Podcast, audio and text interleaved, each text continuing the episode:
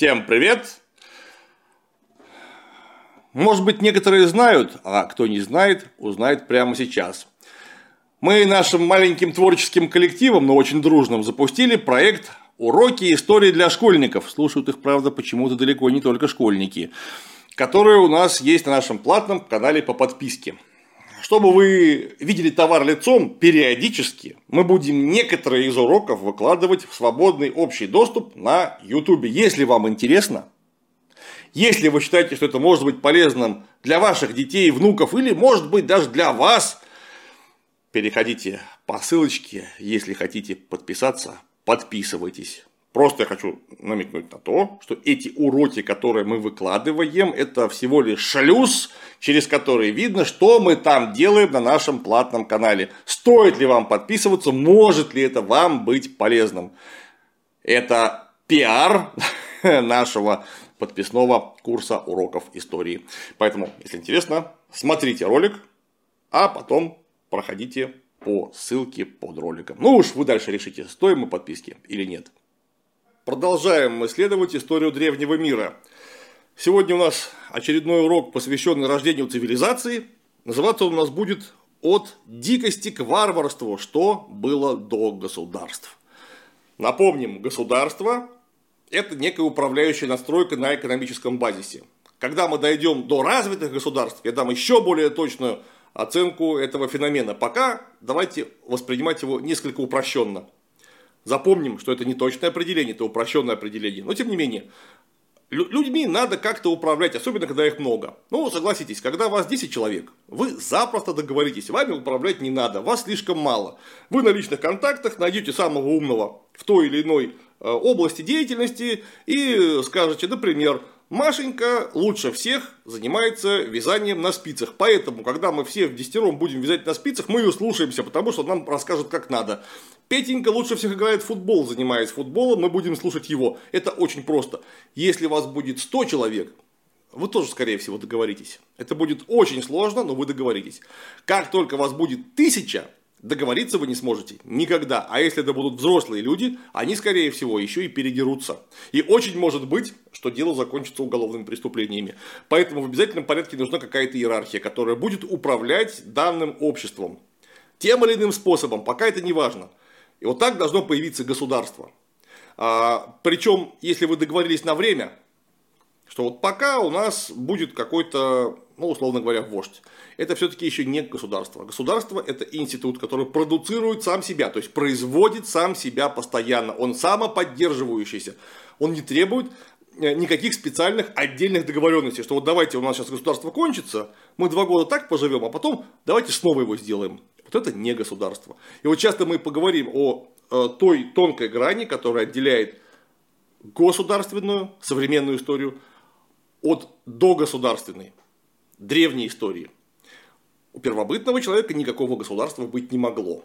Почему? Просто потому, что у него не было прибавочного продукта, чтобы кормить каких-то людей, которые ими будут только управлять и ничего, кроме того, не будут делать. А вот уже в неолите, как мы убедились в прошлый раз, такой продукт появляется. И человек, в силу того, что его делается все больше в одной отдельно взятой местности, просто требует себе какого-то управителя, который подумает, куда складировать зерно, где выпасать овец, кого и как обучать военному делу, чтобы защитить э, весь честной коллектив, как правильно строить дома. В конце концов, как сделать так, чтобы все не перессорились друг с другом из-за того, что у кого-то больше зерна, а у кого-то меньше зерна. Вот человек требует какого-то управителя. Но сразу ли он это делает? Нет, не сразу. Далеко не сразу. Потому что даже если мы э, посмотрим на плодородный полумесяц, где раньше всего переходит к оседлому образу жизни, отказываясь в основном от охоты и собирательства, переходя к производящей экономике, напомню, скотоводству и земледелию, вот даже если мы будем говорить об этой благодатной местности, мы однозначно увидим, что там государство появилось далеко не сразу. И у нас есть замечательные примеры, которые мы сегодня рассмотрим, а именно древнейшие в мире города. Это Иерихон, Гёбекли-Тепе и Чатал-Гуюк. Иерихон, наверное, все слышали. может быть, если как минимум не Ерехон, то слово «иерихонские трубы» вы знаете точно. Это термин из Библии происходит, когда войска Иисуса Навина штурмовали Ерехон, и его стены упали от э, слишком громкого рева иудейских труб. На самом деле стен там никаких не было, но об этом чуть дальше. Так вот, Ерехон. Это город вполне исторический, мы его хорошо знаем, находится он в современной Палестине – Нашли его совершенно случайно. Потому что вообще-то археологи, да не только археологи, местные жители давным-давно называли это место по-арабски. Просто Тель. Тель по-арабски значит холм. Но холм этот оказался при ближайшем рассмотрении не естественного, а искусственного происхождения. Потому что люди на месте Ерихона жили, вдумайтесь, и живут до сих пор. Если они живут там до сих пор, то они живут там 12 тысяч лет. То есть этот, этому городу в 12 раз больше лет, чем России. Вот время от призвания Рюрика до Владимира Владимировича Путина это чуть больше тысячи лет. И вот 12 раз подряд вот это будет время существования Иерихона. Человек после себя оставляет довольно толстый культурный слой, мы об этом говорили, обсуждая науку археологию. И особенно толстым будет этот культурный слой в плодородном полумесяце, где люди строили жилища из глины. Глиняные жилища довольно быстро разрушались, потому что изначально они были э, очень недолговечными, и оседали на землю, таким образом приподнимая эту самую землю над собой. Если за 100 лет вы разрушите домов 20 хотя бы, вы представляете, какое количество глины ляжет сверху той поверхности, на которую вы пришли изначально. Закрыв таким образом то, что в археологии называется Э, дневным или материковым слоем, то есть тем слоем, где еще не жил человек. Таким образом подрастает культурный слой. И вот если вы так проживете хотя бы тысячу лет, то вы будете жить уже не на равнине, а на холме. А если вы так проживете 3000 лет, представляете, какого размера будет этот холм. И вот э, в Ерехоне сначала была какая-то деревушка или, возможно, несколько деревушек, где э, люди жили в этих самых своих э, глиняно-соломенных шалашиках, а потом они стали строить настоящие дома. И было их там настолько немало, что они сразу заняли площадь приблизительно в полтора гектара. Гектар – это площадка э, со стороной 100 на 100 метров. Вот 150 на 100 метров вот такую площадку занимали домики в Иерихоне изначально. Жило там в страшной тесноте э, от полутора до двух тысяч человек изначально. Как мы это можем судить, исходя из э, урбанистических то есть городских показателей застройки. Тогда маленький, очень ненадежный и э, непрочный. И там вы представляете, в Ерехоне, если мы посмотрим на древнейшую его историю, нет ни одного дворца. То есть, значит, там не было никого сверхбогатого, никого, кто мог бы выделиться в качестве управителя. Там не было царя. Понятно, что если бы там был дворец, сразу было бы ясно, что этому человеку или этой семье все отдают часть своих излишков, часть своего прибавочного продукта, чтобы он управлял э, всеми, управлял войском, защищал их и указывал, как и что правильно делать. Таким образом, если все скинутся на одного человека теми или иными материальными благами, он сразу станет очень богатым. И это то, что принято называть русским словом царь. Но такого там нет. Даже приблизительно домики все очень небольшие. Э, это квадратное или прямоугольное строение где-то около 5-4 метров в длину максимум. То есть это клетушки по-нашему вообще. Причем клетушки построены очень странно. То есть мы такого себе даже представить не можем. Мы э, знаем современные города. Мы выходим на улицу и понимаем, что вот дом, вот другой дом, между ними улица. Если много домов, так они организованы в квартал. Между домами дворики, большие и больше или меньше. А вот в Ерехоне было все совершенно не так. Был дом, к его стене пристраивали второй дом, к его стене пристраивали, пристраивали третий дом, четвертый, пятый, двадцатый. Таким образом получались настоящие пчелиные соты, где дома не имели промежутков друг между другом. Для чего это делалось? Ну, понятно, для экономии времени и энергии, потому что если уже есть одна стена, это стена соседского дома, зачем строить свою стену? Мы просто пристроим к этой стене еще три, и получится таким образом наш личный домик. Скажите, а как на улицу-то выходить? Ну вот построили вы вот такие вот четыре дома, которые прилеплены друг к другу, а где дверь? Дверь там не сделаешь. а выходили только через крышу. Вся городская жизнь города Ерехона происходила только на крышах. То есть внутри у вас была приставная лестница, которую вы приставляли к люку в крыше, поднимались, открывали люк и выходили на улицу, то есть на крышу. В этом было одно, ровно одно огромное удобство. То есть, не нужно было обносить город какой-то крепостной стеной. И вот приходит человек со стороны, допустим, злодей, приходит к городу, а вокруг стена, дверей-то там нету. И ему придется лезть вверх, а это, знаете, метра четыре все-таки, его там будут ждать. Кстати, вот это городское общежитие было исключительно эффективно для обороны. Потому что когда в одном месте живет хотя бы 2000 человек, а, из них, ну, наверное, человек 500 это будут взрослые сильные мужчины. Они живут в одном месте, их очень быстро можно собрать. И если вдруг выясняется, что к вам пришли какие-то негодяи, разбойники и бандиты, ну сколько их будет? Много ли их там в степи соберется? Ну 20 человек, ну 30. И тут из города вылезает 500 мужиков. Так им даже оружие не сильно нужно. Каждый возьмет с собой из дома скамейку, кинет скамейку в разбойника, и все, разбойники будут погребены под курганом из скамеек. Поэтому, конечно, на такой город нападать было очень опасно, и, судя по всему, никто и не нападал. Поэтому и какие-то отдельные специальные стены тоже были не нужны. Но в Ерехоне очень не сразу, но с течением времени, где-то, наверное, через э, тысячи полторы лет его существования построили башню.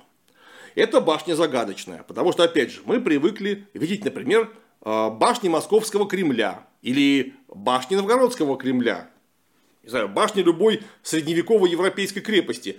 Это очень толстостенное, квадратное, прямоугольное или круглое сооружение, высокое, пустое изнутри, куда поставлены перекрытия, полы, сделаны бойницы, туда можно залезть и обороняться там при помощи этих самых бойниц. Тут башня совершенно другого толка.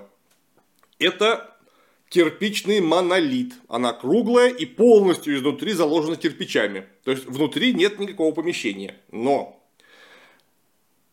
к ней положено несколько ступенек, проделана дверца, и вверх идет наклонная лесенка, куда может, причем очень крутая, а, под углом больше 45 градусов, куда может залезть один человек ровно.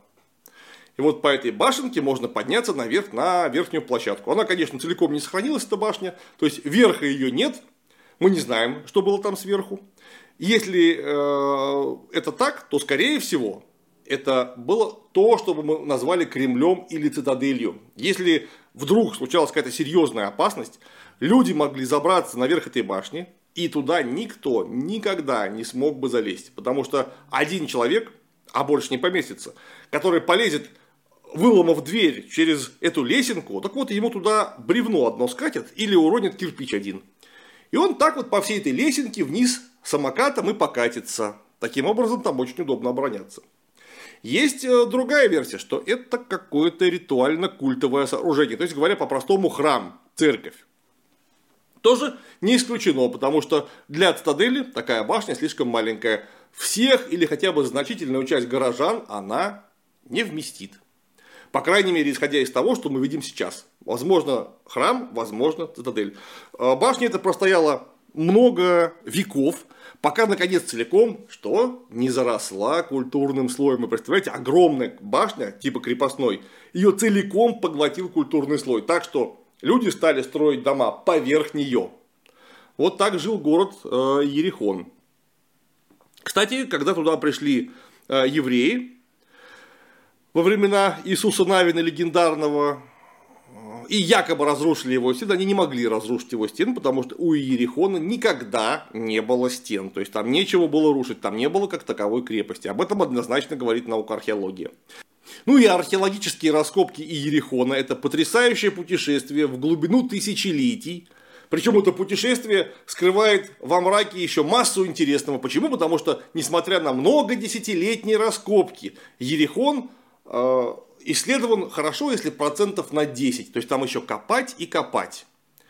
Если мы говорим о границе э, времени э, варварства и настоящей цивилизации, то есть приблизительно о третьем-втором тысячелетии до нашей эры, вот тогда там в Ерехоне проживало уже не, не 2000 человек, а гораздо больше, возможно, даже до 10 тысяч человек. А это уже просто исполинское по тем временам поселение. Но Ерехон не одинок, хотя долгое время думали, что, э, видимо, таких городов больше нет, это что-то исключительное, уникальное. Почему уникальное, так я напомню. Вдумайтесь, есть город, большой город, где нет ни царя, ни верховного жреца, никакого расслоения э, по имущественным стратам, то есть нет классов, все дома одинаковые, причем все довольно бедные. И как-то они все вместе уживаются.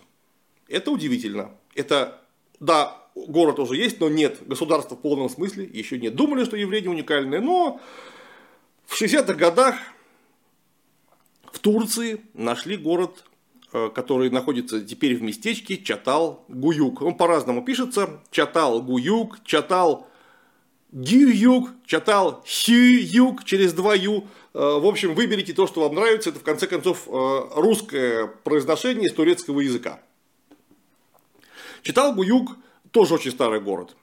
Он, видимо, появился 7400 лет до нашей эры. Ну, по крайней мере, чуть больше 7000 лет до нашей эры. Таким образом, если бы там люди продолжили жить по сей день, ему было бы 9000 э, лет. Ну, ну, чуть-чуть больше. Что, согласимся, просто огромный период времени.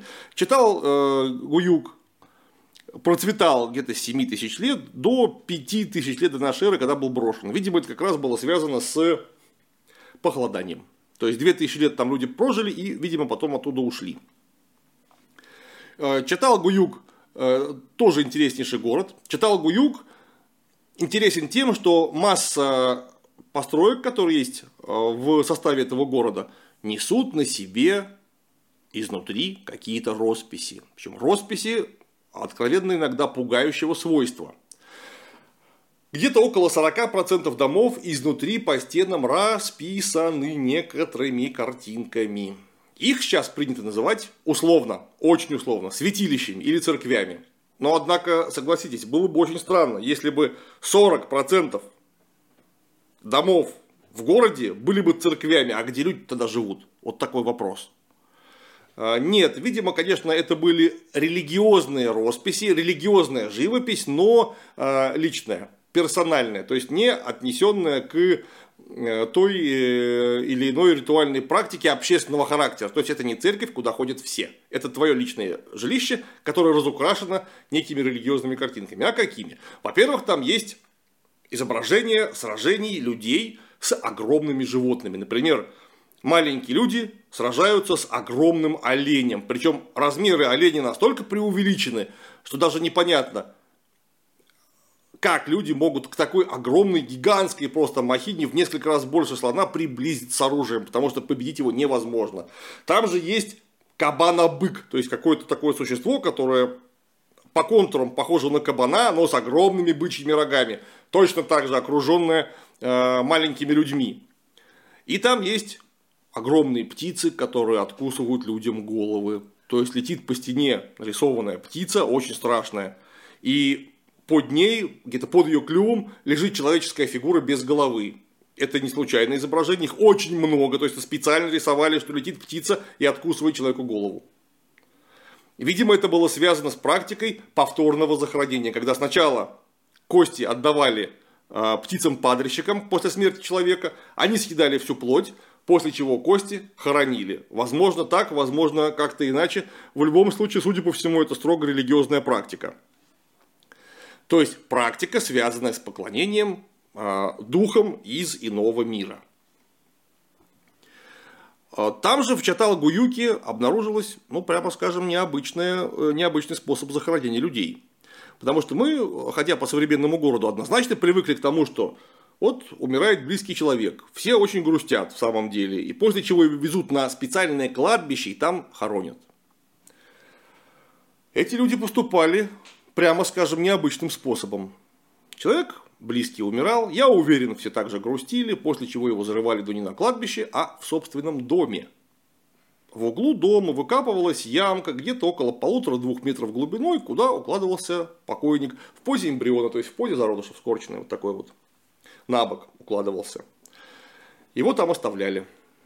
Для нас это совершеннейшая дикость. Как так жить в доме с покойником? Но в конце концов это просто очень негигиенично, потому что ведь оттуда же может начать выделяться трупный яд. То есть он выделяться начнет в любом случае, он может начать поступать э, в жилище, и вы там просто все заболеете.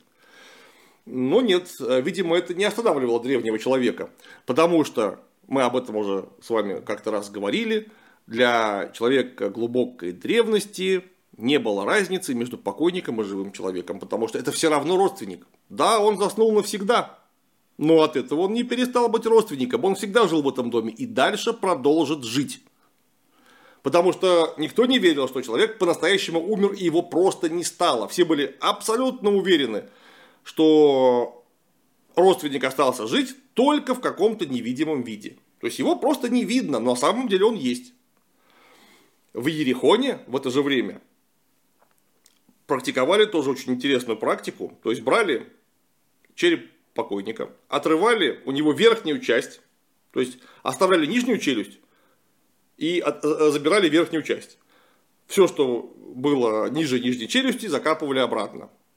Брали голову и снизу из глины прилепляли копию э, челюсти, как человек выглядел при жизни. Вылепляли из глины нос и э, в качестве глаз вставляли туда ракушки.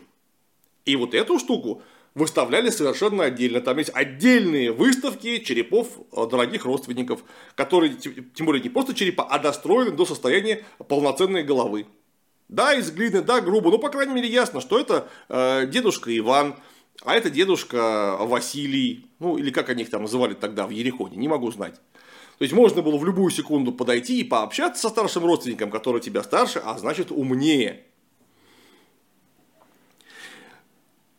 Читал Гуюк находится в Турции, Ерехон, понятно, в Палестине. На карте я вам все покажу. И третий город, о котором необходимо упомянуть сегодня, рассуждая о том, что же стояло между дикостью и варварством, это Гёбек-Литепе.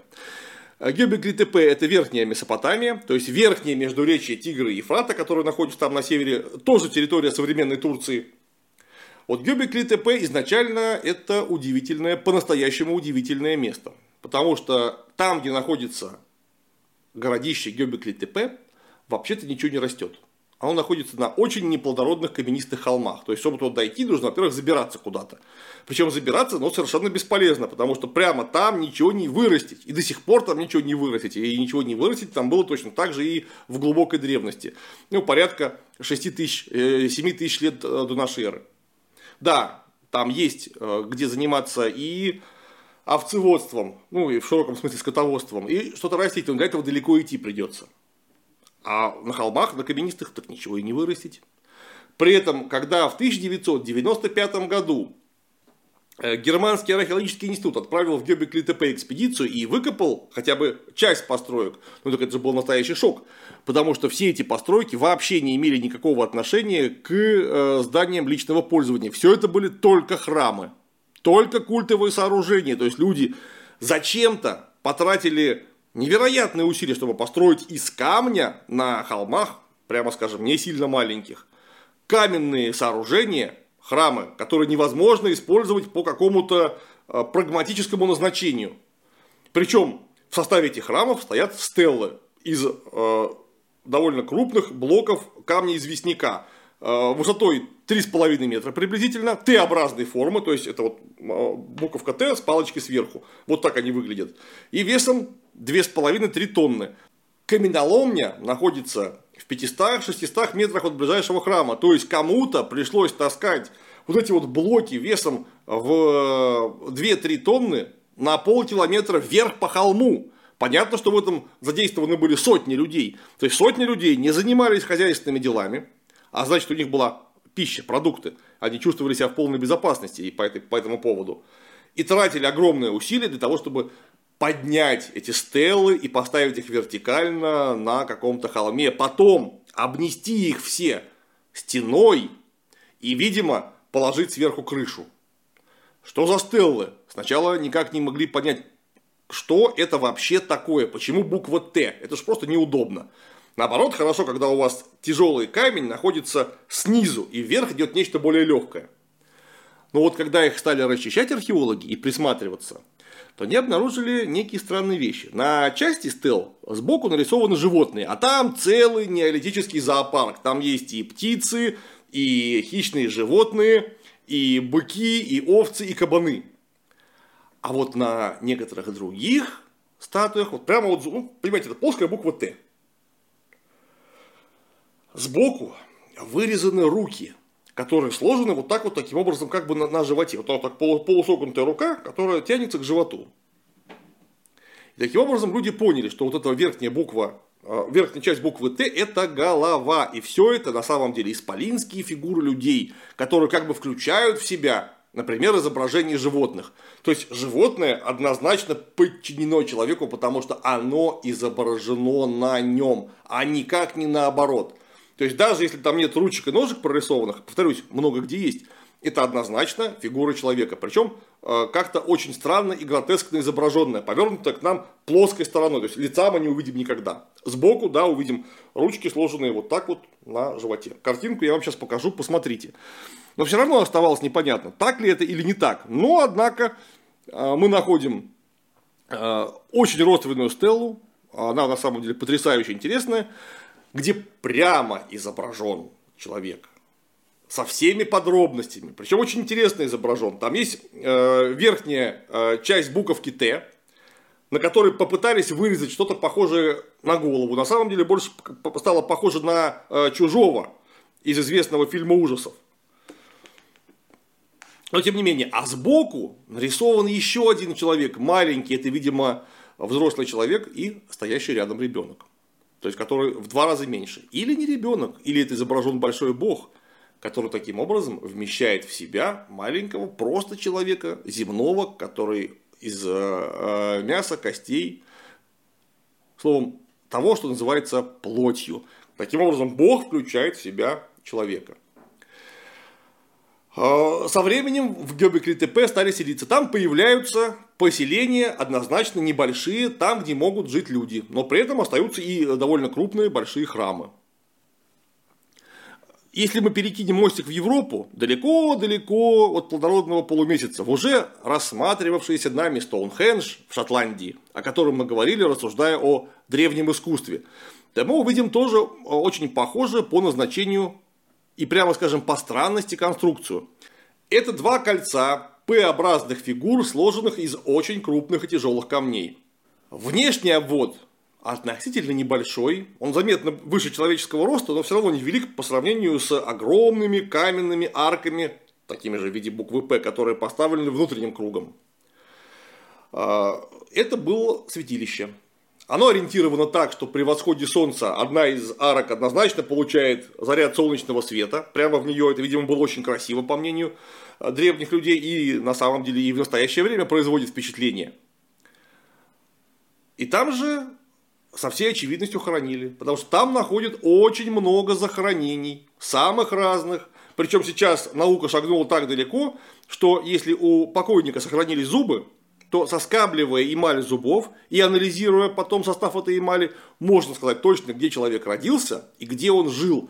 Так вот, совсем недавно в Стоунхендже обнаружили захоронение человека, который жил в Швейцарии. То есть он из Швейцарии приехал в Шотландию, будучи уже очень старым и очень больным, умирать. То есть, видимо, храм этот в Шотландии был знаменит настолько широко, приблизительно 3000 лет до нашей эры.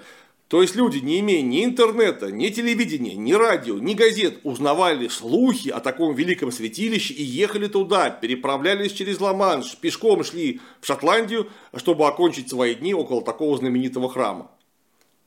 Есть там люди не только из далекой Швейцарии, э, видимо, со всей Европы туда а, приезжали. И вот совсем недавно, во время очередной серии археологических раскопок, которые происходят там регулярно, нашли рядом такой же Стоунхендж, который сделан буквально один в один, только он сделан был не из камня, а из дерева. То есть Стоунхенджа на самом деле рядышком было как минимум два Деревянный, понятно, сгнил и полностью исчез. От него осталось только, э, только некие следы археологические. Каменный, понятно, он стоит тысячи лет и простоит еще тысячи лет. Но рядом был деревянный. Видимо, каменный использовался для важных ритуалов, а деревянный для повседневных, как э, менее энергоемкий. То есть его гораздо проще построить, гораздо проще обновить. Вот э, то, что стояло между дикостью и варварством между отсутствием государства и началом государства. Понятно, что вот все это могло существовать только некоторое время. Потому что как только появляется общежитие из тысяч людей, находящихся в одном месте. Как только появляется другой след неолитической революции, хранение запасов, это хранение запасов однозначно ведет к тому, что часть людей станет богатыми, часть людей станет бедными. Таким образом появится имущественное расслоение, но от имущественного расслоения до появления настоящего государства всего один шаг. Вот о том, как государства появились а, на Земле впервые, видимо, в древней Месопотамии, мы поговорим на уроке, который последует через один у нас. А на следующем уроке мы поговорим о изобретении письменности. На сегодня все. Оставайтесь с нами.